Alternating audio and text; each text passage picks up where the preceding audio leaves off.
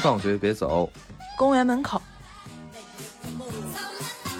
大家好，我是大为，我是兔毛，欢迎大家来到大兔公园门口，好久不见，欢迎欢迎。欢迎欢迎，终于阳康了，就是带着带着嗓子里的老痰就来了。对，希望大家呢也都已经康复了，所以这个是我们二零二三年的第一期节目，确实也是久违了很久。呃，过去这一年，感谢大家的支持和陪伴，在此我们也是给大家拜个早年。是的，那么在我们祝大家呢，在新的一年里身体健康，万事如意，心想事成。新的一年呢，我们也会努力更新的，用更多的企划为大家带来更多精彩的节目。是的。那这一期我们就趁热打铁，闲话不多说，直接聊聊最近既叫好也叫座的中国奇谭吧。相信我们台的这些听友们啊，逼格也是比较高的，估计大都在看这部非常独特的这个国产动画。对，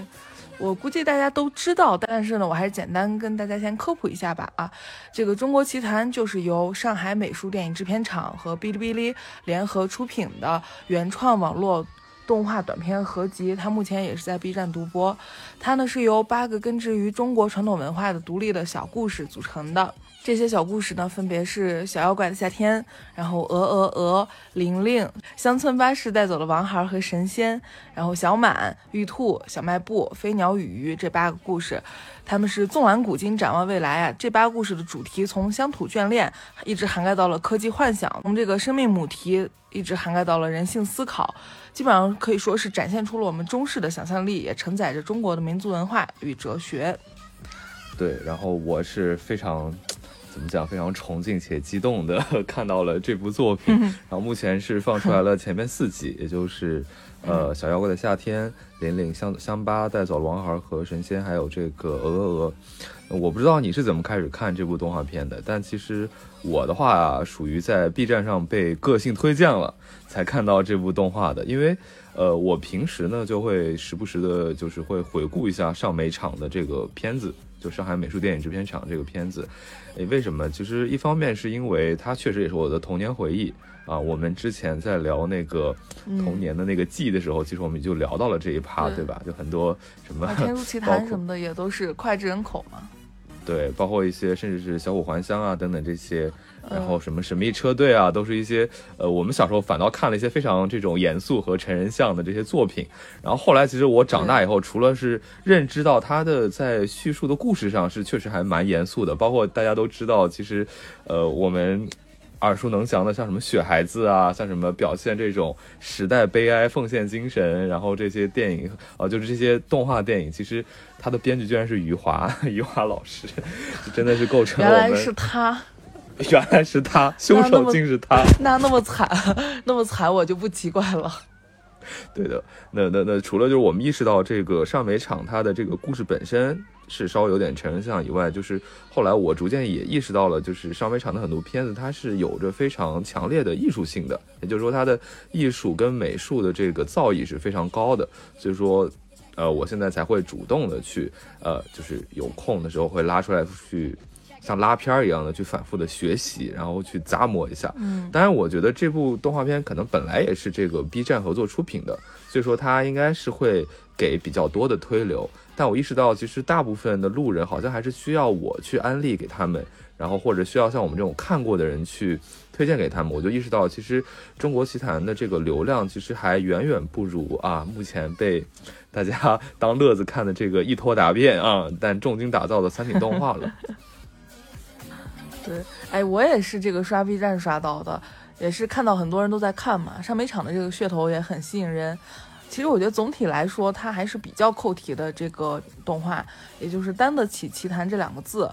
但是这八集的水平，目前放出来四集来看的话，也是良莠不齐。然后我个人的排名其实是二一四三，也就是说第二季《鹅鹅鹅》是我非常喜欢的一个作品，也是非常非常的优秀。那是非常巧了，我也目前放出来的四集里头，我也是最喜欢第二集。巧吗？也不巧吧？我觉得是人都会喜欢第二季吧。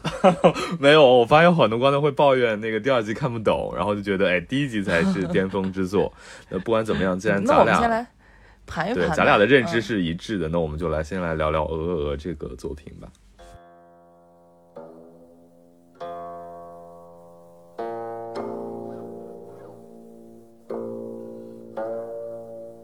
对，其实这个故事剧情。嗯，说简单也非常的简单，但是它又很玄玄乎乎的，你知道吧？它的原文是出自南梁吴军的《续齐邪记》中的一则短呃一则小故事，叫做《杨宪书生》。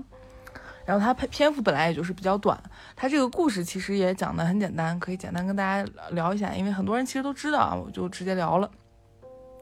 原文中就说一个叫许燕的人，他在山里遇到一个书生，然后这书生呢就想呃说自己。脚受伤了，就想让他背自己去上山，然后这个他就藏在这个许燕的这个笼子里，然后这个许燕把书生背上山之后，书生就从自己的嘴里就掏出了酒具啊什么的，就说啊谢谢你背我上山，我就请你喝酒招待招待你。然后这个许燕和书生就喝了起来，然后书生就说哎呀这好无聊，我找一个我心上的女子，我喜欢的女子来陪吧。于是他就从嘴巴里掏出吐出了一个女人。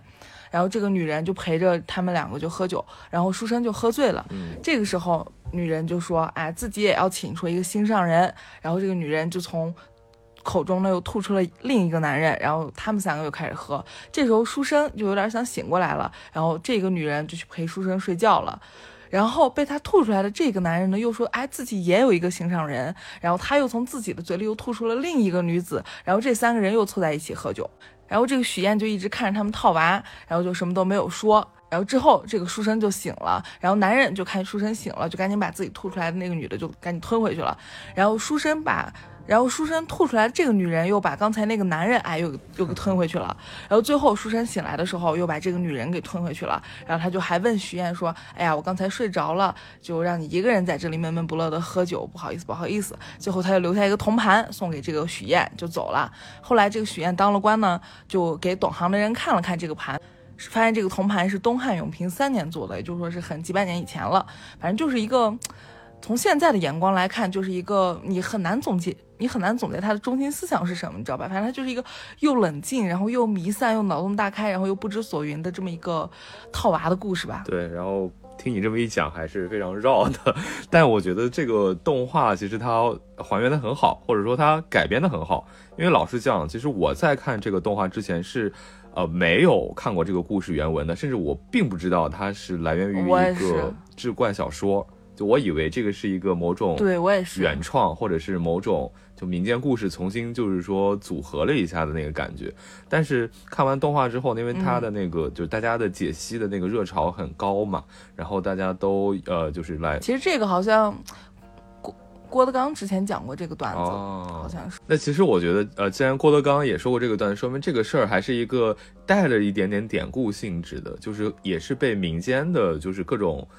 叙述所被采纳的一个东西。那其实，呃，我看完这个，就是我补看了这这个原著之后，也就是呃，当时我看的也是这个文言文的原文嘛。然后我觉得这个这个原著也是非常的奇特。我觉得这个原著跟这个动画之间就是各有各的奇特之处。为什么这么说？就是原著呢就有那种，因为我看的是就真正的原文啊。然后因为前面那个兔毛为了让大家理解的快，就是说的是这个。它的意思啊，就已经翻译过来的白话文，对大白话。然后我看原著的时候，就有那种中古时代汉语文学的那种简略之美。就这个简略之美，就也有点像我们之前学的那个，就是一些课文当中啊，那那种呈现出来的那种。呃，然后它由于这种简略和平静，然后它显就是显得他想表达的东西就显得非常的空广，就宽广跟多义，你知道吗？就很像是。因为他嗯没有着很多的笔墨去写，就是说里头的人就是反应是什么样，他心理活动是什么样，他就就非常冷静的，然后又非常就是克制的，就是把那些最关键的、最脑洞大开的情节就这样叙述了出来，然后人物的回应就非常的直白直给，然后就会觉得非常的神奇，就这种对比就显得非常的有冲击。而这个动画呢，我看的时候我就会觉得啊，它应该就是一个。吃深刻的吃透了原著的一个优秀的一个二创，当代的一个二创，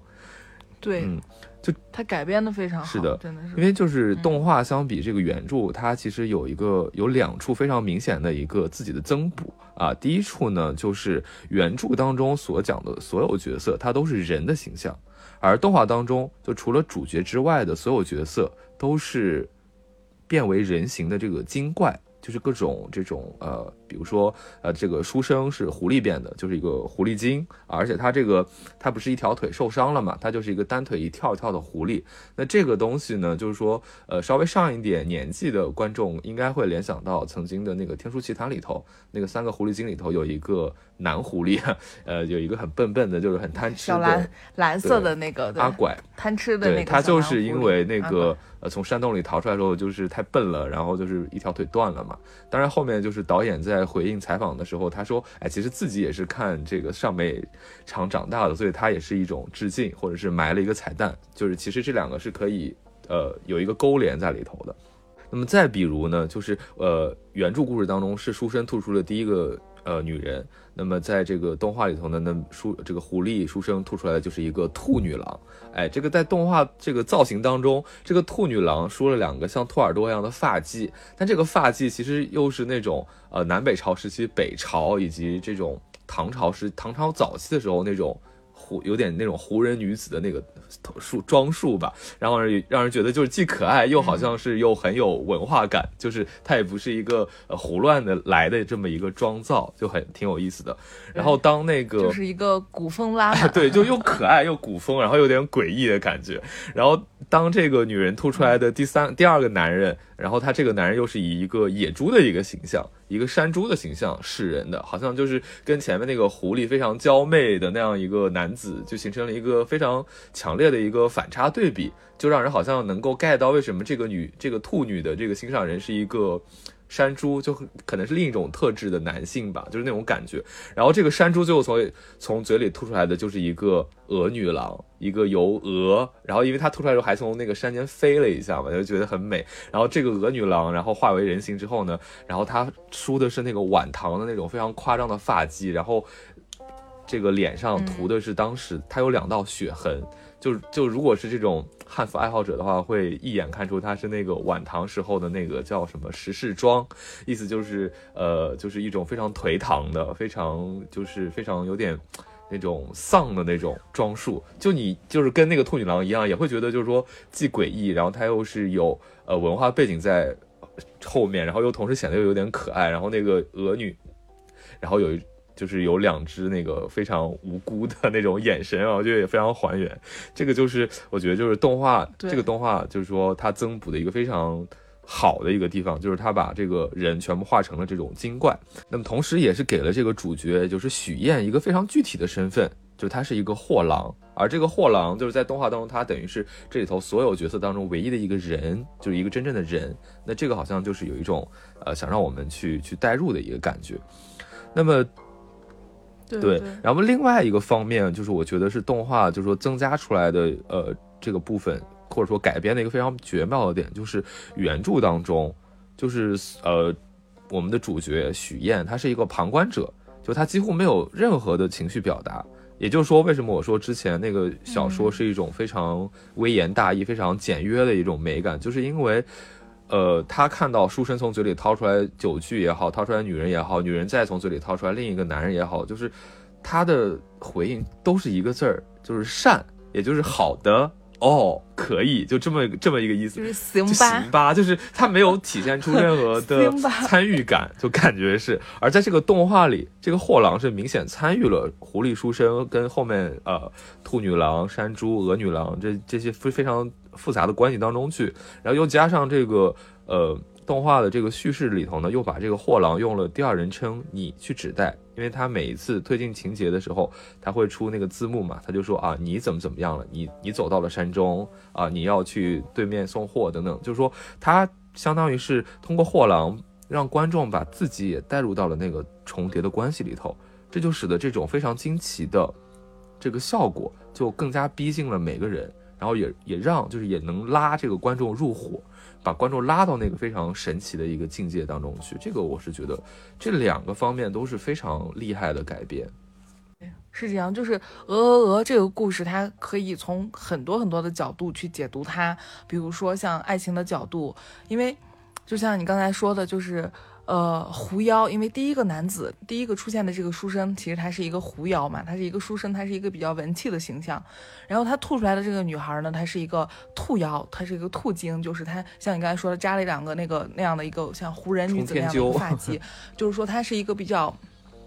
对它比较，它看起来比较活泼的那样的一个形态。然后这个这个兔女郎，它吐出来的是一个野猪，它是一个比较武气的一个一个一个男士的形形象吧。然后这个野猪它吐出来了一个鹅女，它又是一个比较温婉，就像你说的，它的眼睛比较无辜又有神，就是一个比较温婉的形象。就是它，它这种，它这种。呃，人人物之间的关系，说白了就是一个他爱他，他又爱他，他又爱着另外一个他的故事。就是他用这多种不同的形象来向我们、向观众展示了人与人之间的关系，它是既幽深又复杂。就是人们永远无法永恒的对同一个标的去付出和等待，这是一个人类世界心照不宣的秘密。其实，所以他其实在讲这个事儿，这也是他可以解读的一方面吧。而且，就像你刚才说的，就是原文中许燕其实并没有像动画中那那样，就是所表达的一种得而复失的感觉。就是他他在那个原文里，许燕完全是一个旁观者。我觉得许燕好像还是捡了一个宝贝，就有了一场奇遇之后又捡了一个宝贝的感觉。嗯，就给观众没有那么强烈的一个感受。对对对，对他就是一个冷静的看着眼前的这些男女妖怪们无限套娃，然后最后自己落了宝贝就走了，就这样的一种感觉，你知道吧？对，但是像动画改编的，就是他让他让这个卖货郎与娥女产生了某种起心动念，然而在他短暂的犹豫之后呢，他就永远的失去了娥女。就是说，如果峨山。是那片玉海的话，那他失去了在这种沉沦中让他产生信任的那个羁绊，就是我们俗称就是说他上头了，但是太晚了嘛。就是人生中其实很多选择都是这样，就是虽然做选择的那一瞬间很短，但是其实这个结果得来的是很复杂、很纠结的，需要你冲破很多怀疑，鼓足很大勇气，但是最后的结果往往就是太晚了。我就想到一句非常快手的话，就是犹豫就会败北，就那种。其实话糙理不糙，我觉得本质指向的是一个方向了。然后我看完之后呢，就是我第一次看完之后，我个人感觉，其实觉得我自认为还挺懂的，或者说有一种挺通透的感觉。这也就是为什么我不是很能理解，就是呃，看完之后看有很多人的反馈都说。啊，看不懂，就是太深奥了，太吓人了。就是我还挺不理解，就为什么这么多观众会说看不懂？就可能因为我自己内心比较幽暗，这这是打个引号啊，也可能是因为我年纪大了。就至少按照我最开始的理解，我觉得这个就是一个爱情的悖论。就像你前面讲的，就是他爱着他，然后他又爱着他。那也就是说，每一个人心中呢，总是留出来了一个位置给他所谓的那个真爱。但是这个真爱是不是当下陪在他身边的那个人？就很难说，或者说从我个人的观点来说，这个真爱的位置一定不会留给正在陪着自己的一个人，也就是说一定会是另一个人。就为什么？因为我就是我所看到的，或者说我目前所认定的人性，可能就是这样。就说高级一点的话，它其实就是佛家里头所谓的人生的，就是说，呃，苦难的其中的两样，也就是求不得跟爱别离。然后说的通俗一点呢，就是其实，就像陈奕迅的歌词唱的，就是啊，得不到的永远在骚动，被偏爱的都有恃无恐。哎，大家仔细品品这个话，那其实它就是一种，呃，大家可能都会怀念着一个已经失去的，但是又不够珍惜眼前已经拥有的这个事情，可能是人本身的一个劣根性，或者一个天生来的某种这种。特质所就是说所导致的吧，然后就是说，呃，说的就是我再解释的开一点，就可能是这样一个情形，就一种情况呢，就好比你在年轻的时候啊，你总觉得果园里头会有更好的苹果，所以你就会扔下手中那个苹果，去给那个你想象当中更好的苹果去腾出位置，而紧随其后的另一种情况就是，当你发现自己不再年轻了，当你发现你周围的可能性在逐渐丧失的时候。就是你就会在记忆当中去回溯，然后去找到那个让你最痛惜的人，然后把他的那个位置去供奉在你内心当中所谓那个真爱的龛位上，真爱的那个神位上。这也就是所谓的失去的乐园总是世界上最好的乐园。就反正如此种种吧，我觉得这个这种状况，它不是说，呃，你这个人可能在选择当中出现的失误，或者说呃，绝大多数人的某种，就是你出现这种状况，可能不是说呃。某个具体的个例当中的你的选择的失误，而是我觉得这就是作为凡夫俗子的人在红尘当中本来就难以超脱的那个部分，也就是，呃，说白一点，就是一种人出于自己认知的局限所产生的一种业力跟劣根性吧。所以说，如果这种事儿不能扭转的话，那我可能。嗯，我就觉得不如就是接受这样的遗憾，就是说白了还是要知足嘛，就是不要再去想如果或者是当初如果当初怎么样怎么样，还是呃接受当下的这种手里所拥有的东西。就这种得而复失，或者说这种啊如果当初或者说犹豫就会败北诸如此类等等，就是前面我说的很多的那个情形，在那个动画的中的具体表现，其实就是你。因为犹豫，你怕鹅又再有鹅，所以你就丢失了自己想要的第三只鹅，或者你整个把三只鹅都丢了，就是你可能既失去了某些物质上的东西，又失去了精神上的东西，就是这种，你可能就是因为你太想全要了，可能你最后就都没得到，就这种，嗯，这种悖论吧。就是说，这个故事其实它可可以解读的角度就是非常的多嘛，像你刚才说的爱情的悖论。或者说，很多朋友们就是说的啊，什么呃，峨山是欲望，呃欲峨山是代表着欲望啊，然后等等吧，就是很多。但其实我觉得，我个人最喜欢的这个故事的点，就是恰恰就是它没法被明确解读出来的那一部分的气质，就是那种南柯一梦的怅然与空虚那种感，就是这个气质，我是觉得非常的令人着迷。就是我们回到故事本身，就这个。就这个感觉，其实它也本身是那个原始的那个原著也带的那个感觉。对的，对的。就是虽然这个动画改编了很多，但是它也没有把原著塞得很满。对，就它还是留出来非常大的空白的感觉。对，基本上就是配方没变，它只是可能加了点好看的这个装饰啊什么的。就是原汁原味儿，这个是它对这个原著最大的一个尊重，我觉得做的也还是挺不错的。对，那么我们回到故事本身的话。就是他在这个故故事动画里头，改编后的动画里，卖货郎已经就不是一个简单的记录者了。他就是在各路妖怪一次次的爱情你勿言中，他就已经渐渐的变成了他们中的一个了，就变成了就是欲海中的一朵那种难以自持的浪花，你知道吧？就变成了酒杯中翻腾的那种漩涡一样的。他的物言，他的观望，已经就和那个峨山融为一体了，就是一样的荒诞，一样的不真实，一样的如梦似幻。就这种混沌的深渊来的太快了，太突然了。它就是你无从逃离，你也无从抵抗，你就只能堕入其中嘛。然后在这种虚无中，就是你终于找到情感连接的时候，就是那个鹅女他们有了起心动念的时刻，有了一些情感的连接的时候，然后一切又突然被打破了，就是他犹豫了，然后那个鹅女就被猛然的就吸进了野猪的嘴里。所以就是在那样的一个时刻，就是骤然梦醒，就你知道吧？就是你的惊惧、你的担忧和你的起心动念随之都幻灭了，留给你的只有。狐狸书生的最后邪魅一笑和无尽的空虚，就是这样的一种就是梦醒了的感觉。对，所以他把全篇最美的那个时刻就留给了他跟鹅女江城未成之时，差的起心动念就是非常的美，非常的美。就全篇最柔和，然后最美好的画面就是在那个位置上。我觉得也是作者也是知道，或者说他想传递给我们那个那个点，尽管那个点非常非常的短暂，因为他那会儿他那个画面出完之后的字幕就是说。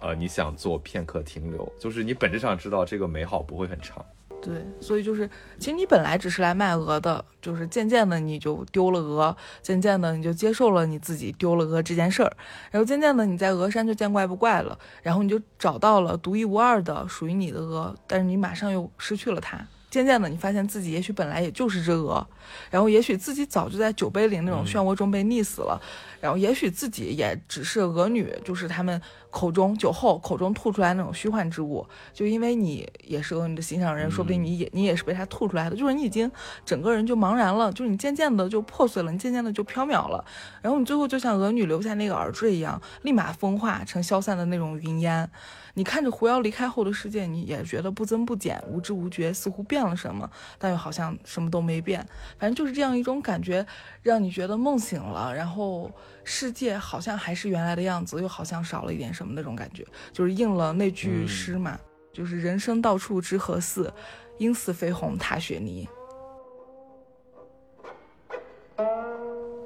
我觉得你这个解读就非常的深邃啊，就好像你又再次进行了一次创作，哎，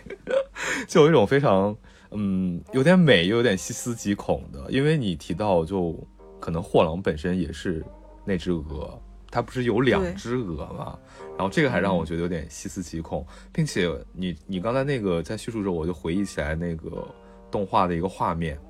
也就是开头就是货郎背了两只鹅，然后给了鹅笼里头两只鹅一个头部的特写，他们就是两只鹅的嘴都是张着的，然后每个嘴上面有密密的牙齿。然后后来那个鹅女也给了他一个近镜头，就是只有他下半边脸，然后他的那个嘴就黑的涂黑的嘴唇上也有，他把那个牙齿就直接画在了那个嘴唇上，然后好像货郎也是这样的一个牙齿。跟嘴，就反正如果是这样的话，就好像产生了某种奇妙的连接。就当然，嗯，也可能是我们的强行解释，因为也许你可以把这东西归类为就是导演或者是这个创作者的某种画风，就他就这么喜欢去画这个嘴跟牙齿。但如果说按照那样我们想要以为的那个方式去以为，好像也不出错。包括就是你前面说的，就是说，呃，可能。呃，货郎看到的发生的这一系列非常诡异的事情，本身就已经是自己被吐出来以后的事情，就是他已经被鹅吞进去，然后就是他又被吐出来之后，他所看到的这些事情，那也是有这样的可能的。因为为什么？因为我觉得，就书生开始喝酒的时候。呃，然后他给了一个镜头，就是货郎的眼睛就看着那个这个酒盏里头的这个酒啊，这个就像波涛汹涌一样，然后他就他好像就进入了，就就入迷了，就陷就漩漩涡了，就入迷了，就进入那个酒碗里头了。然后他就呃那个货郎就就乘着一叶小舟就泛舟在这个酒海之上，然后就突然这个流着流着就落入了这个瀑布，在悬崖边上，而这个瀑布当中的水又落入了这个狐狸书生的口中。就似乎可以认为，货郎其实，呃，也在书生的口中。就根据这个套娃的关系，可能在那个晚霞的那一刻，鹅女其实已经吞下了货郎。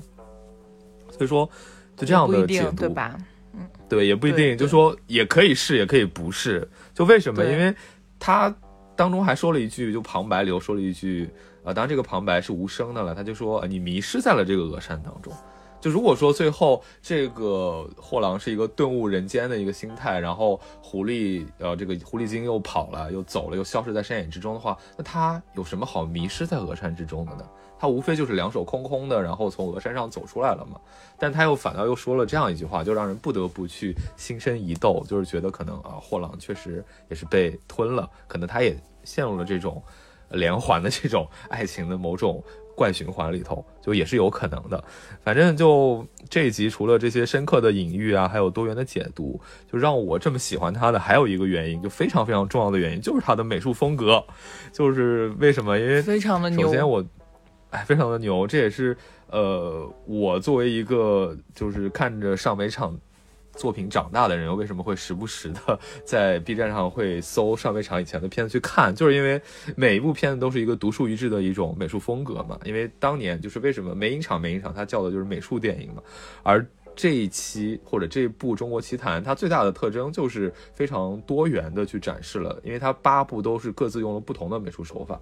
做了这样的单元剧，其实就是有一种呃纪念，甚至是有一种呃为这个。中国美术电影本身招魂的一个感觉，所以说这一集呃的这个美术风格，首先就是我发现有观众说这个画面在抖，在掉帧，就是觉得不连贯。这个地方我就很生气了，我就很想替导演鸣一下不平。就这明明是一种风格好吗？就跟很多那个电影观众去看娄烨的电影，总说娄烨那个电影没钱，就拿手持拍的很晕，这是一种风格好吗？这个不是说技术或者资源达不到，这是一种风格，就是它是为了体现出就是每一帧画面呢都是我手绘的意思，它其实是在一种在炫耀好吗？就是说它这个人工的比例是非常高的啊，它是这样一个意思。这反正我我来我来替导演说一句话，我要为导演辩护。再一个让我比较意外的地方就是。导演后面采访的时候，因为我就看得很上头嘛，就各种看花絮、看幕后、看采访，然后导演就说自己这个画呢其实是素描画出来的，也就是用铅笔涂出来的。哎，当然它这个铅笔有可能是在电脑上的那种铅笔啊，啊不一定是实物的那个铅笔，但是它质感是铅笔素描，它是这个意思。然后这个我就很惊讶，因为我觉得可能绝大部分观众可可能都和我一样，就是觉得一眼一打眼看上去它就是一个水墨动画嘛，因为它是这种呃黑白色的，然后它唯一的彩色又是那个红色，而那个红色又是一种怎么讲，就是也没有多复杂的红，就是那种印泥红、印章红。就是觉得这自然而然就会觉得它是一个水墨动画，但后面才发现哦，其实人家是用了一种非常西化的或者是一种非常西方的技法，但是呢又营造出来一种审美跟意境又很东方的这样一个画面，这个就非常的令我惊喜啊！当然，当然就是说，当你知道这个这一些又有素描质感的东方意境的话，可能又是通过电脑绘制绘出来的时候，这个就又有一种。特别神奇的一种嫁接的感觉，反正就是反正很惊喜，就是你等于你看到一层之后，你再往下看一层，又是一个新的收获或者新的一个一个发现。然后后来我就看了这个导演的一个前作，也就是他呃，因为他讲他以前就是做这个动画电影之前，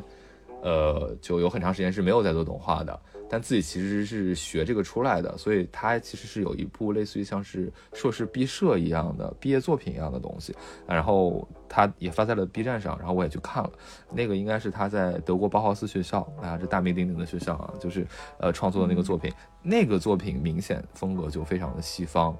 而且那个作品也很妙，也是一个非常阴暗，然后有一点点，也是有点哥特风。但是你一眼看上去，你就知道哦，那个东西，呃，他那部作品是素描的感觉。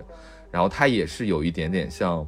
恐那个恐怖游轮那种模式，就是它也是一个循环的一个故事，尤其是前半段，也是一个人就是迷失在山路上，跟鹅非常像。但好在呢，当时我看的时候，我还是稍微有点就是提心吊胆，会觉得啊，该不会这个导演也在自我重复吧，就在炒自己的冷货。但后面发现，其实《鹅》的这个后半部分，比起他之前的那个毕业作品要开阔的多，要就是要中国的多，或者说要格局要高得多。嗯，大概就是这样一个体验。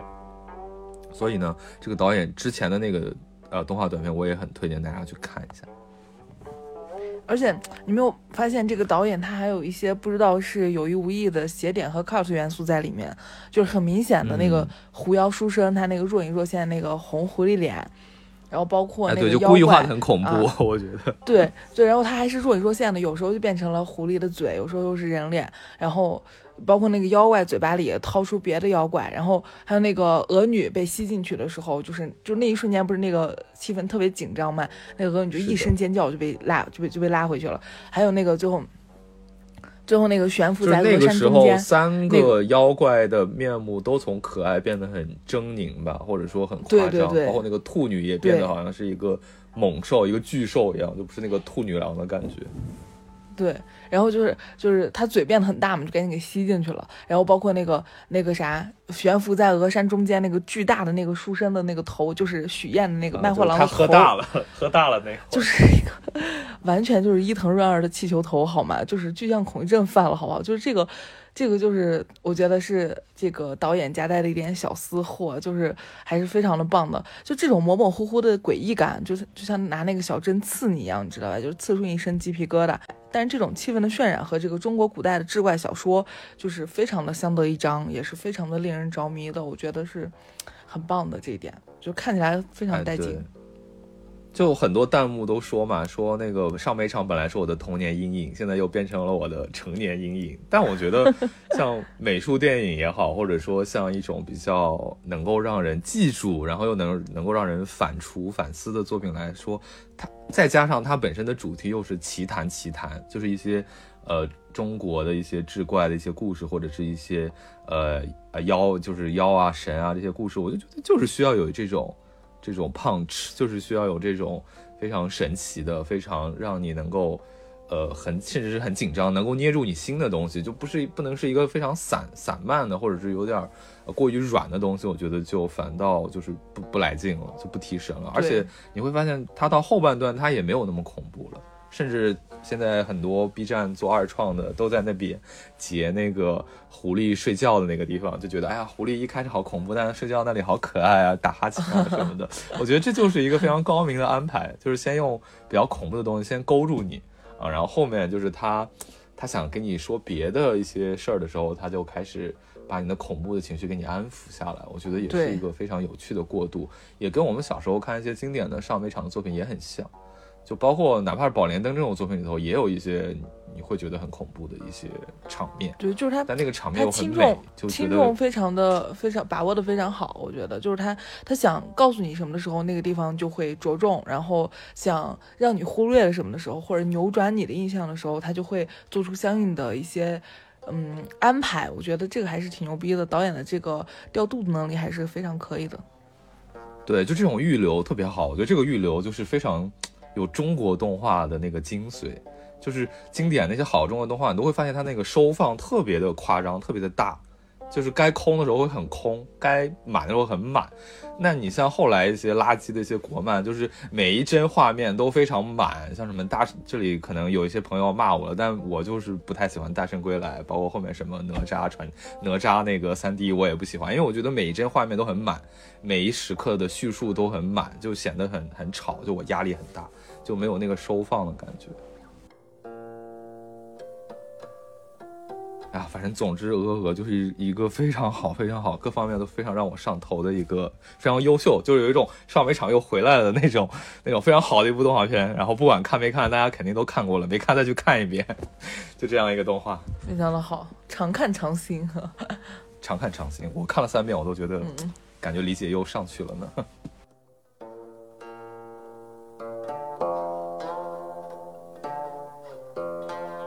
我们聊完这个鹅鹅鹅，就来聊一下你刚才说的，就是很多人也非常喜欢的一集，就是第一集《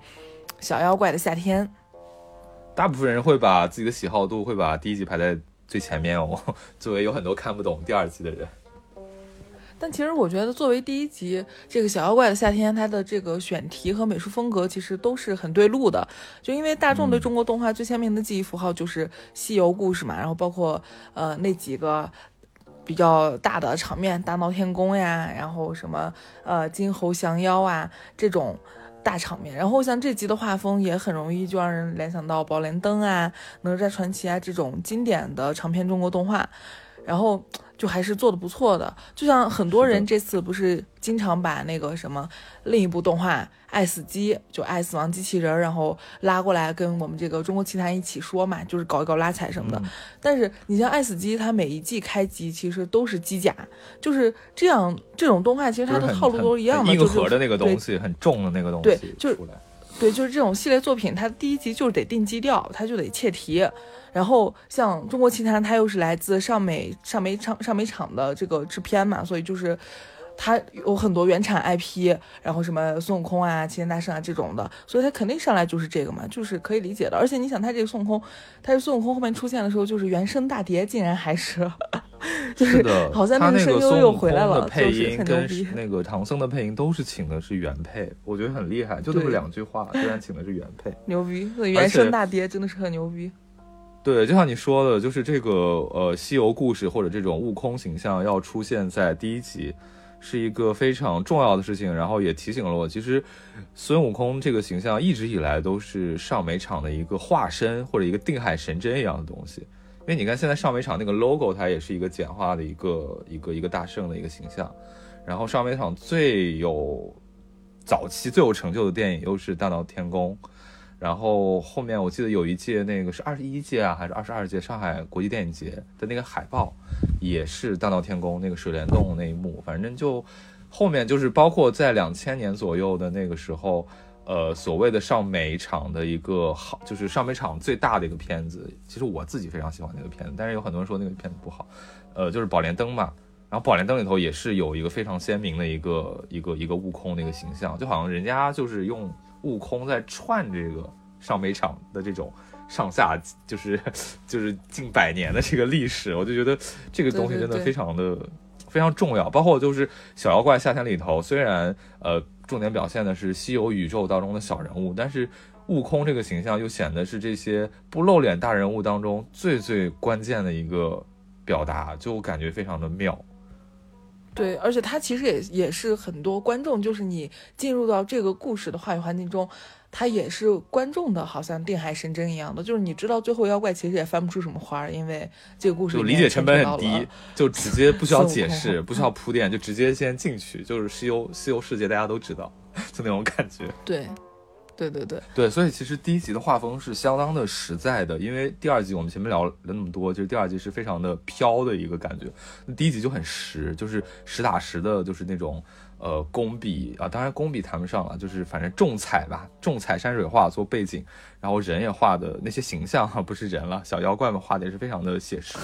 啊，然后故事呢也很实在，然后方方面面大家就能很容易的 get 到，就虽然是小妖精，但是明显是在讽喻打工人，就是。这也可能是让第一集立住的一个非常关键的一个点，就是，呃，这些当代的这些曾经看着上美厂长大的孩子，可能已经变成了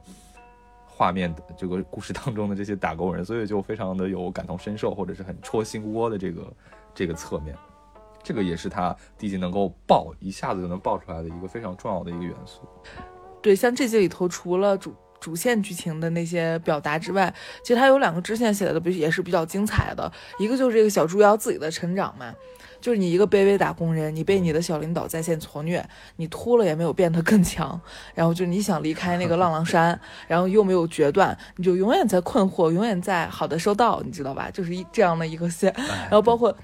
另一条，然后小猪妖的这个家庭的在线也是演到了观众的心里，就是你有一个永远操心却永远不理解你的慈母，担心你的吃喝拉撒，担心你上火脱发，但是感谢狗屁大王收留了你的，也是你的这样的一个朴实的妈妈。就你在这种无能为力又是真的让人太窒息了，尤其是，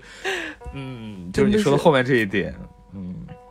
就是说，你在这种无能为力又无知沉重的爱里头步履蹒跚，你知道吗？你进两步退一步，就这些拍的都很好，就是又接地气又懂生活，就做到这一点其实已经很不错了。这点非常贴，就尤其是呃，大家非常直观的感受到，当然是呃那个葫芦啦，那个妈妈就是照顾孩子给孩子装水，这个是一个非常可能是一个直接的一个点。嗯，这个是有代入感的，也是真实的。但是当你妈妈还劝着你说：“你留在那个整天打压你、剥削你、欺负你的老板身边，还要感恩戴德的这个点，我才觉得是最真的。尤其是啊，二十五岁到三十岁的这些啊，说大不大、说小不小的这些年龄段的人，感受才是最痛苦的，才是就是那种真实的痛苦感。”啊，这个前面可能是一个甜蜜的痛苦感啊，就是前面可能是一种甜蜜的真实啊，这个地方就是一种痛苦的真实，就很就很可怕。然后其实这个电呃，就是其实这一集非常成功的一些呃方面呢，就是用这种非常微小的情节，就带动了绝大多数观众的同理心。就像我刚才说的那个情节，然后默默无闻，然后产出往往被各种剥削或者是被各种遗弃的这些小工人们。是远远多于掌控大局的大佬们的，就是说，在我们的生活当中啊，就因为整个片子里头这些大人物都没有露过脸，就是几个小妖啊，而这几个小妖日常的生活当中，他们在遇到大人物的一些呃场合当中，你会发现好像他们的这些身材或者他们的个头也好像只到那些大人物的膝盖那种感觉，甚至都没大人物的膝盖高。对，而大圣呢，也只是露出了一个小小的，对，露出了一个剪影，跟。呃，一个手，对吧？就是一开始是是是师徒四人从脚就是跨过了那个猪妖嘛，然后唐僧还问那个是什么东西啊，然后大圣就说一个妖怪，打了就打了呗，打死就行。然后当然后面反转是露不出来大圣的一只手，反正都是露出了非常局部的东西，然后基本上也是通过这种只闻其声不见其人的方式来表现，包括那个反派的那个大王，就从来都没有他的形象。你说，你说压榨他的上司什么熊教头，还有一个熊的形象，然后呃，这些高管们，像那个白狼大人，但是看着很可爱，有点像哈士奇。这白狼大人其实他也不是真正的大王，哎，他们都算还有形象。真正的大王洞那个大王他也没有形象啊，然后都是通过一些声音来表现的。但这个东西就好像，嗯，就反正他把这些东西都拍出来的时候，就会有一种，有的人是在说在照镜子啊，但是有一些人可能一开始不觉得是照镜子，但是后头去回味这个故事或者去重新看这个故事的时候，其实是给了。很多人、很多观众这样一个机会去审视自己的日常的工作跟生活，就什么怎么说？就比如说像我看完之后，我就忽然会有一个感受，就是哦，就确实是这样的。就是我平时非常在乎和看重的工作，或者是我非常有执念的某些行业理想也好，或者是某些这种就自己投入了很多心力的东西来，来就是。自己投注了很多心力的东西，其实可能在老板的眼中就是他一时兴起提的一个念头，他随便指出的一条路子、一个方针、一个战略，或者是一个业务板块，随时可能都会被他遗忘，甚至直接被他扔掉。所以有的时候，我觉得可能一时半会儿我们是没有办法变成大佬，或者说你还在一个特定的环境当中，你只能做小弟，你只能做卑微的打工人的时候，呃，我们是要完成自己的职责。但这种完成可能就是一种，你跳出来看的时候，你应该就是把你该做的做了，不要就是为这种事情搭进自己太多的一个心力，或者是搭进自己太多的一种情感投注，或者是过分的去理想化它，或者把它崇高化，因为这个东西可能在真正掌握它的的人的手中或者眼里就是微不足道的。这样的话，其实是一种非常可怕的浪费。所以说，他也是提醒了可能还在这种，就是就是还是当局者迷的很多打工人也好，或者说这个社会上的人也好，就是有一个更宏观的视角去看待这些东西。这个是我觉得还挺独特的一个地方。就是你你你在工作中，就是如果你在这样一种情况的话，你就是保守的去完成就行了。不要做的太满，然后也不要，更不要超出去，因为你超出一部分，完全属于白送，而且很有可能老板会，嗯，觉得瞧不上，老板会把那把剑给折了，就是会一把一就是一举毁灭你的那些超出的部分不说，然后可能还会反过来，你知道吧？还有反作用，还会来找你的事儿，因为你教他做人，你可能会陷他于一种，哎，反正总之就是，就是。不要节外生枝，我觉得是比较好的吧，就让你干嘛你干嘛就行了，千万不要多多替老板考虑一分，你只考虑你的就完事儿了。对，然后但同时保保留着一个自己想自己要为自己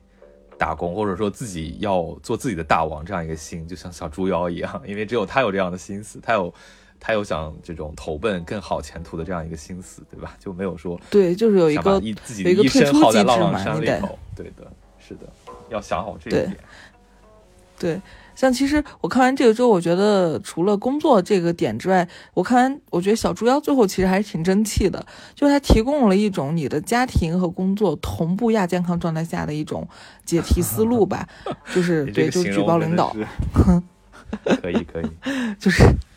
不是举报领导，就是说就是自己做决断，然后自己掌握人生的走向和底色，我觉得这个还是挺牛的。就是他传的，他他在传递这个价值观是，我觉得是不错，是不会是没啥错误的，也是正确的，也是在，就是，嗯，这个故事里头最好的一个解题思路吧，挺好。对的，就是这个，就是我前面讲的，就是说，呃，不只是照镜子，也是需要这个故事，你要宏观看，也是在提点你啊，也是在某种在精神上扮演了一个大圣的某个毫毛，在点醒你的那个感觉，我觉得也是这样。对。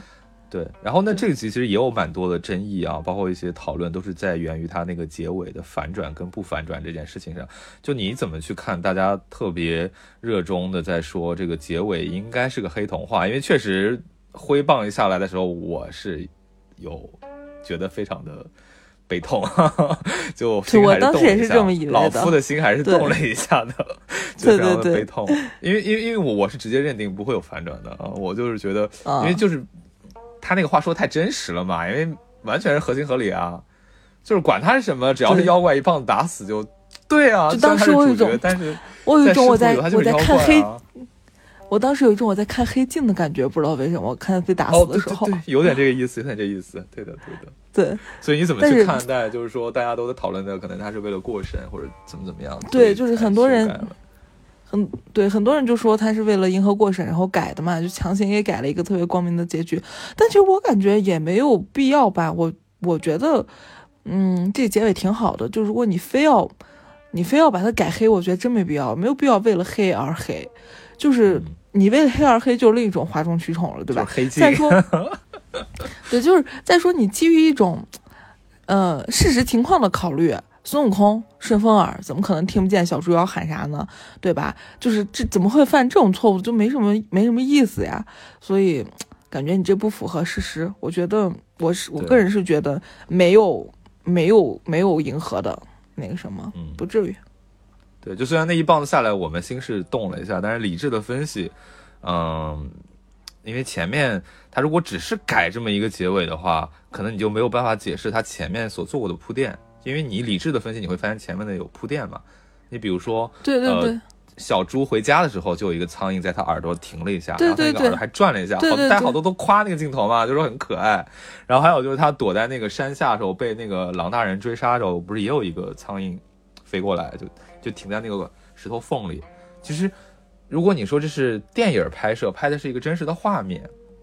那你可能觉得这是一个拍摄事故，但是这都是画呀，对吧？画画这个游戏，这个这个不是游戏，画这个动画是不可能浪费一个笔墨的。那他为什么要画这个对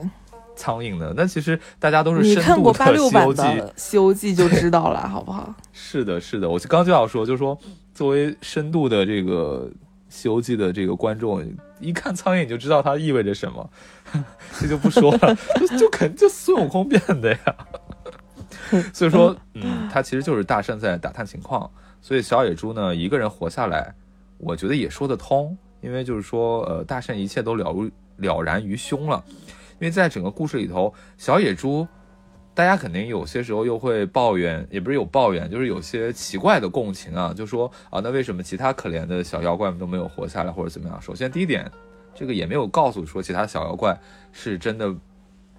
就是有没有活下来，就没没直接说。但按照这种一般情况来讲，就是兔倒猢狲散嘛，那他可能就是这些小妖怪们就是一种猢狲的状态，就是大王倒了就行了，他们就就各自散去，不一定是一个死亡的结局。再一个就是，呃，这个小野猪它也配啊，它为什么它比其他的小妖它要做的更多了一步啊？因为它比它的同事始终是。脑子要灵光一些，比如他搞了创新，然后他也就是比较敢于提出问题，或者敢于去多想那么一步。所以说他跟其他小妖怪比，他也敢冲出这个大王洞，冲出浪浪山，他是也是冒了巨大的风险的，差点就没了命。所以怎么说呢？他也是拼了，而且最后他还挨了一棍子，对不对？所以说这三根毫毛的这个嘉奖，我觉得也是应得的，也不是说这个。这个这个小猪妖就是说他狗屎运，他遇到了什么贵人？普通人哪有那么容易遇到贵人？那你要看看小猪妖比其他人多做了很多事啊，他才能有遇到贵人的这么个契机。所以我觉得小猪妖可是会可是会有退出机制的人，可是会独立思考的人的猪。对的。对的，所以我觉得有一些解读也不必太刻薄，就好像把大家说的都非常的一无是处，然后好像大家就就是就是连小猪妖都比不上，那我觉得大可不必这样想，也或者说要提示我们大家，就是说要有小猪妖一样，就是至少这个脑子是在的吧，这个感觉。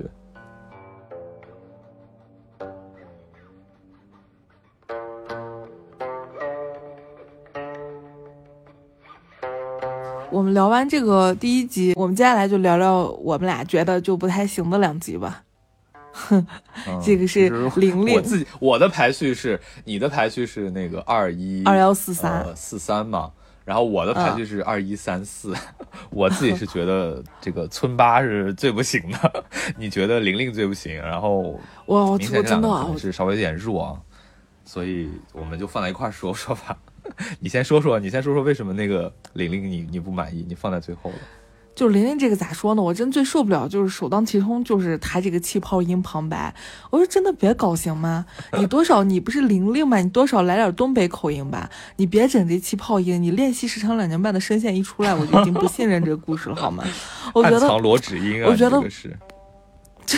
就是我我不想啊不对，我不相信他讲的任何事儿了，是暗藏选址音。继续，这是一个一个烂梗送给大家。反正就是这个故事，它这个配音这个旁白就很出戏，这是一方面。另外一个方面，就这故事太老太老土了，你知道吧？太套路，它一点意思都没有。就是它，它甚至是怪的点都不是我的点，我觉得。它有小女孩变成狼，狼变成小女孩，挺直怪的。有意思吗？请问？有意思吗？我个人觉得，我个人觉得有有一说一啊，它确实是个蛮老套的故事，甚至有点呃。老套迪士尼的感觉，但总的来说，它的这个叙事还是完整的啊，在我看来是一个及格或者说是一个七十分左右的作业啊，因为那个王孩儿我不满意，我我我想给王孩儿呃这个五十九分啊，但是如果是王孩儿五十九分，我就可能给玲玲七十分或者六十九分这样的一个程度，为什么？因为我觉得它该有的都有，而且它那个。配乐啊，然后它甚至还有有有有唱的，对吧？我觉得就非常的完整，像个小电影似的。再一个就是，呃，就像你前面诟病的，它故事确实不新鲜，但是它结尾的这个处理或者它结尾的这个安排，我还是有点意外的。就是说不新鲜，是因为我们对某种叙述或者某种故事线是有预期的，并且发生的事情跟这个预期符合。而因为这这所什么叫做我预？什么叫做预期的故事线呢？在我的预期当中的故事线就是，呃，玲玲不是个小狼化身的一个小女孩嘛，然后玲玲的这个狼的妈妈呢被杀了以后，然后由于玲玲呢被男主人公和他的爸爸骗了，吃了人的食物，野性就丧失了，因为那会儿他往外冲的时候发现自己变不成狼了，这个时候，呃，他的妈妈也被杀了，这个玲玲就被迫呢变成了寄人篱下的人类女孩。甚至之后呢，还可能跟男主小女孩成亲啊，做个娃娃亲啊之类的。然后从此以后啊，东北这个地方，这个白雪黑山里头就再也没有狼了，全部都是人了，人类就彻底战胜了自然了，等等的。哎，我怎么感觉说到这儿好像有一点像村八的结局？然而没有，然而没有啊。这个玲玲呢，就是在最后的一个时刻，虽然她当那个那个当时那个当下，她没有变成狼形儿。但是他身上的野性跟他复仇的那个感觉或者那种冲动吧，还是去战胜了自己的这个人的这个皮囊，然后玲玲反扑向了男主的爸爸，然后把那个猎人就是抓着头就各种撕咬，最后呃跟他抱着那个猎人的头一起坠下了悬崖。这个地方就是，首先这一点我就已经很意外了，就有一种同归于尽的感觉啊。这个东西其实在国内的很多这种家和万事兴 Happy Ending 里头还是比较少见的，就让我比较兴奋啊。这个就让我比较意外啊，可能我太黑暗了。然后再到后面的结尾处，也就是男主角小孩长大啊，然后他有一天他已经是一种耕作的状态，就他已经放弃了这个打猎。那么在一个冬天，然后他穿着那个雪鞋，然后去到河边，然后突然发现。水里有一个女小女孩的影子，然后但他抬头一看呢，是一个狼的形象，然后就等于人跟狼隔着一条河在相望。这首先美是，首先他这一幕非常美，嗯，但这一幕也显示出来，就是说玲玲最后还是恢复了兽性，彻底的变成了狼的形态，然后也不再变回人了，然后他也是又再次的回到了他的这个自然的环境当中。这个地方我就觉得。也挺好的，甚至比一些所谓的那种欧美啊、迪士尼的那种套路要高的一点，是觉得它这个地方其实是想点出一个信息，就是说自然也不是随随便便就让你征服的，自然也不是那么容易就让你摧残的，就是人类还是不要太狂比较好，这个呢才更符合就是现实世界的这种蛮荒跟残酷吧。啊，你看，就比如说这个来自自然的这个病毒啊，你看放过谁了？放过谁了？嗯，是，就他最后的这一点儿，就是在讲自然的这一点儿，这一点还可以，就是稍微，就是就是他讲的是，他是稍稍微没有没有那么的死老土，你知道吧？但是我还是得说，他这整，他这整个故事，他构思的就不是很出彩。就他其实小女孩是狼的这个设定，很像《爱死机》第一季里头那个蒸汽狐狸那一集嘛，什么祝有好收获，就是还是啊，根据我们中对中国故中国科幻故事改编的那个那个我特别喜欢那个是兰州小伙，我非常喜欢的一部。对，好像那个原著是那个谁，那个原著似乎是小刘。小刘就是那个翻译《三体》的那个是那个作者，嗯，反正还是他好像是个兰州小伙啊，对对对对，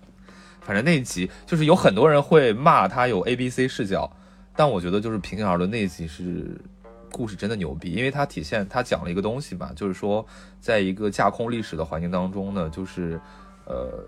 那个架空历史的元素又有点像晚清时候那个社会，就是那种工业的东西开始进入到。了这个古老的一个土地上，然后就好像是通过这种机械化，就是爱死亡机器人嘛，它肯定要有一个机机器人的一个元素，就是这个机械化或者工业的一些一些手段，就逐渐的代替了曾经的魔法。哎，这个点我就特别喜欢。对，但是但是你看他那个设定，就是一个人类小男孩和一个狐妖的故事，对吧？但是你看，你看。这一集里头，一个人类小男孩和一个呃狼小小狼妖的小女孩的这样一个故事，它后面的剧情就是完全的流俗，就没有一点意思。我觉得主要是前面更流俗，按照这个比的话，前面比后面还俗。对，所以它嗯本来就不是很精彩吧，我个人也不是很喜欢。反正你 don't buy it 就行了。我不是很喜欢。嗯，然后我觉得呃。我看完之后，我在回忆这个，就是我看完之后，我在回忆这一集的时候，我还就是感受出来了另外一些东西，啊，这个也是为什么我没有把它就是说打分打很低啊，就是我觉得好像他也不完全在说人与自然，因为呃有一个解读呢，就是说男主的那些形象，他也不完全就是人。可能是说男主，包括他的爸爸，包括他的那些小伙伴们，村子里那些小伙伴们，呃，那些人，呃，就是说，虽然看上去是人，其实他们暗指那些是狗，也就是说被驯化的狼。这个这点还挺有意思的。就是如果说你用这个视角去再看这个故事的话，好像还挺有意思的。但他可能也不这这可能也不是作者这样想的。这个属于就是说观众的一个可能。观众的一个非常美好的一个一个解读，再一种就是说，呃，人不能邯郸学步，也就是说，这个小女孩可能想学她的人类小伙伴儿，嗯，但最后她会在在发现自己要马上失去自己本性的那个时刻，还是非常恐慌的，还是想非常急切的回到自然里头的。那么这个其实也是在提醒，就是说观众，人可能总是要在学自己跟呃，就是人可能总是要在做自己跟学别人之间。只能二选一，所以就这些，我觉得还可以。嗯，但还是有点牵强吧。这俩解读我也看到过，还是有比较牵强。这俩解读就属于观众二创了，对吧？就可能作者没这么深。对，就是硬 硬招补，硬招补，感觉也没什么意思。那你说说你为什么喜欢村八吧？村八这个故事，首先他这个胚故事的胚子，我就真的是很爱，我就是很喜欢他这个故事胚子。但是我在看完成片之后，我就我真特别失望，就是感觉太平了。他给我看，对，就是为啥我说这个故事胚子我特别喜欢呢？就是说你想想啊，自己从小到大听过的灵异的鬼怪的故事，有多少是来自乡村的？太多了，真的。你就别的不说，你在傍晚时分，就是天蒙蒙黑的那会儿，就是可能 刚刚太阳落山。然后回到老家，你就站在乡村的土路上，你就看着天空就被粗糙的一笔一笔就涂成蓝色，然后那种蓝色是特别特别雾的那种深蓝色，就是它特别它能见度特别特别低，然后它特别的就是雾黑浓黑的那种感觉，然后就是似乎周围都没有风，但是树叶又在啪啦啪啦的响，就在那样的一个时刻，你就仿佛。你就你站在那儿，你就仿佛进入了一个别的磁场一样，就是一个陌生的异度空间。就是在这样的时一个时刻，我小的时候是真的经历过的，你就那种神感觉特别神奇，你好像真的就是你切，就是你站的那一个立方那一个小的空间就被切割了，你知道吧？就是直接进入到另外一个磁场，就是你盯着前面的土墙看，你因为你也看不清，就是在那种浓黑之中，你盯着前面的土墙，你盯着远方的小土堆儿，然后小河流看，你看着脚下的那些水沟啊、水渠啊，里面就深处都黑黢黢的，你就会觉得有什么东西就会出来一样的，就这种乡村志怪，你知道吧？它经过一代代劳动人民的提炼、总结、润色，一代代口口相传下来的这种故事胚子。稿头特别多，就是非常的精彩，但是你给我看到的成品就是却是如此的平庸，你该用力的地方反正全都靠就旁白就混过去了，我就觉得很无语，你知道吧？我就真的很失望。对，就是我跟你在第一个观点上非常一致，就是为什么我对乡乡巴打就是不好意思，为什么我对村巴打 分打的低，就是因为我期待比对玲玲的期待高。就是我只看那些一开始的 PV 也好，或者是那个单集预告也好，我一看这个村八这个预告，我就知我就感觉它虽然画风朴实，哎，不是那个三 D 的那种妖艳贱货，看上去技术比较简单，但是我知道这种反而会出大招。这种肯定会放大，你知道吗？就一定会放一个讲点神神鬼鬼的多好，你说？就特期待，而且它又是那种就是乡村故事，就像你说的，就是虽然咱俩都不算纯粹的这个这个农村孩子，但是有回老家的经历还挺多的，就是小时候有一小半时间是在乡村度过的。这个就是你说的，就是它这种东西是一种大家很少去发掘过的东西，而且它展现的是一个处在一个。说白了就是解放以后不准成精的这个时代当中，那些村野当中的那种精怪，就是这种一个时间段没有但是特别多，而且特别精彩。你听你奶奶讲过那些故事，真的特别精彩，极富想象力。啊，对的，而且它不完全是架空的，它可能跟村子当中的某个人、某个曾经存在过的一些人、一些奇特的一些事情，或者是某个奇特的场所都会产生关联，这个就非常的。呃，我是觉得很独特，至少你比如说像前面四集里头的前三集，它都是一种经典的鬼怪故事框架出来的，比如说西游宇宙也好，或者是什么南朝志怪小说也好，它都是非常古典的，甚至是有这种感觉的。啊，玲玲，你可以说它老土，套路老土，那可说明它就是够古典的，对吧？或者说我们看的够多的类似的故事。那像这个村八本身一开始暗示出来的，跟它。确实也想讲的东西，确实就是这种东西，但就是因为他的这个表达吧，就在我看来有点太虚弱了，就让人有点失望。就跟你说的，呃，在关键的地方都是用主角旁白去糊弄过去了，呃，让我整个观看下来之后就觉得，哎，怎么该讲出来的没讲？就所有东西都是刚起了个头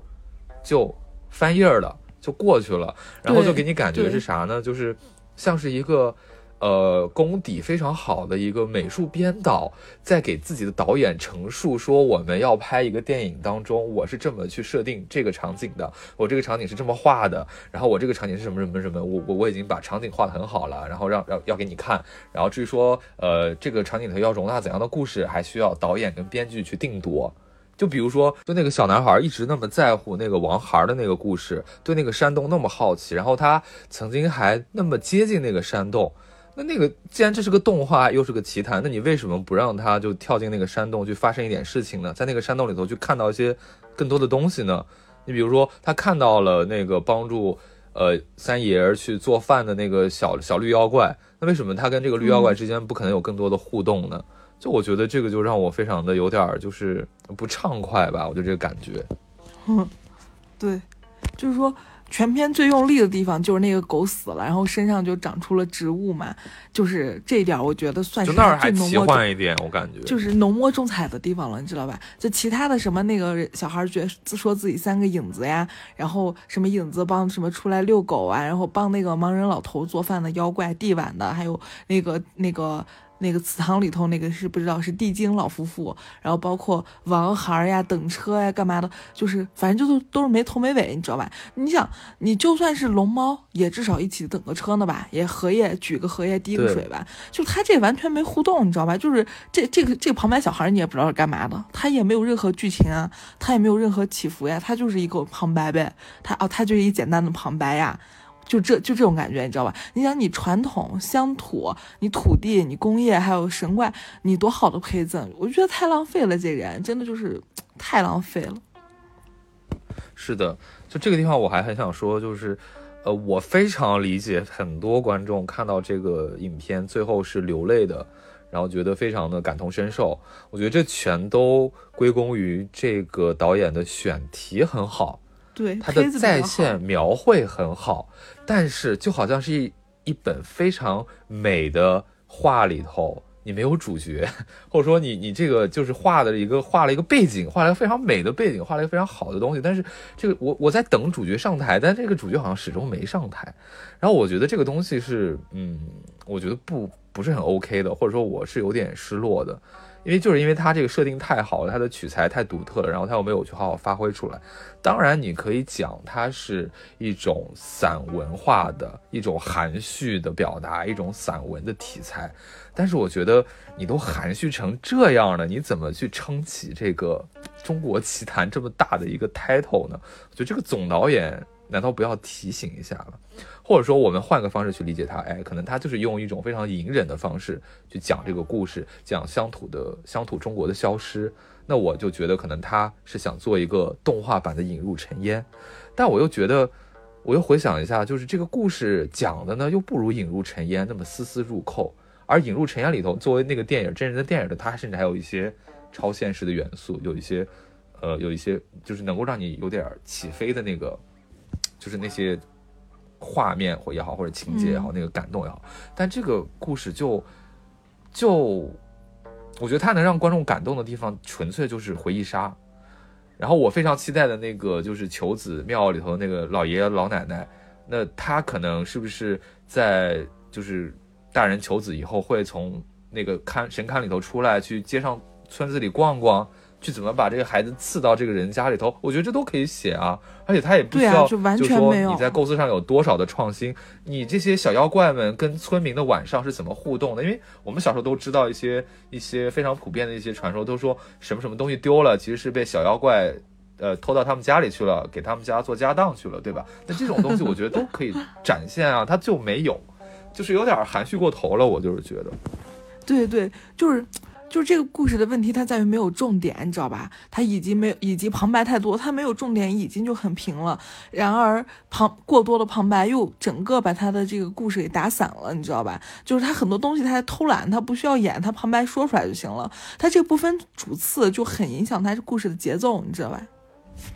是的，而且我虽然很理解为什么作者在处理的时候旁白呢是用普通话，但是带着一点口音，而里头的人物对白是用这个家乡话，就是河南话去讲，就他肯定是想去展现一个童年的自己跟一个已经成年了、已经离开乡村进入城市的一个自己。但我觉得如果是这样的话，旁白应该尽量的少，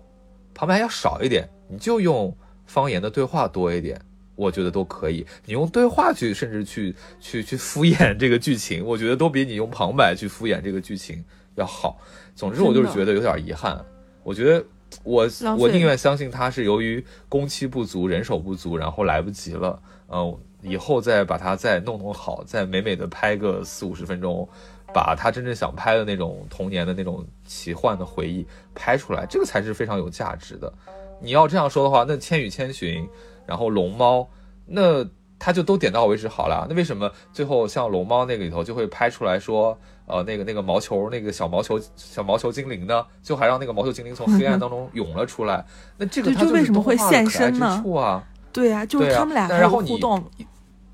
对的。而且你你如果说你你就是为了还原一个童年的回忆的话，你那么克制的话，按照这个样的拍法，那么龙猫里头那个小小黑毛球那个精灵也就别出来好了。一切都是没出来，都是通过妈妈或者通过你自己的讲法讲出来，那这个动画就很平很平，就没有意思，就我觉得也成不了经典。所以说我希望，就我期待这个作者能够，就是能够从这个这一集只是作为他的一个样片，作为他的一个预告，他真真正能够就是做出来一个非常有意思的一个故事，一个属于中国的呃乡村奇谈，我觉得才是非常呃才是更有价值的一个事儿。对，其实我对我对。这一集真的就是有点爱之深责之切了，你知道吗？因为我觉得他这个，他这个胚子，他这个选题非常非常的好，我真的很期待。而且我们也没有看过这个选题的中国的动画。哎呀，怎么说呢？就是，就是还挺希望他好好弄弄的。他这样这样敷衍了事，我觉得真是有点，有点失望，有点失望。我觉得可能有些喜欢这个这一集的观众就会就要骂就要骂咱俩了，我觉得肯定会被骂的。但不过骂了我还是失望，真的很期待。我们是真的太期待，就是说最后这一集了，啊，不是最后这一集，第四集了。但是嗯，好像有些东西没出来，也许也不一定是导演的敷衍，可能他就是来不及了，也是有可能的。反正不管怎么说，呃，也是一部很好的一个一个作品啊，就可能没有自己预期那么好。然后现在我看到了第五集的那个预告嘛，就是小满，然后一个剪纸动画，然后也是非常有国风的一个感觉，然后我也是谨慎期待一下，我觉得应该还是不错的。是的，那我们等第五集出来，在后续几集出来之后，我们看，嗯，要不要呃跟大家后续跟进，再聊一聊这个中国奇谭。但是目前这四集我们看下来，目前就是这样的感受啦。对，这就是我们现在趁热打铁给大家聊的这么一期分享，然后我觉得也是相当扎实，然后希望可以跟大家一起有一个积极的互动，然后，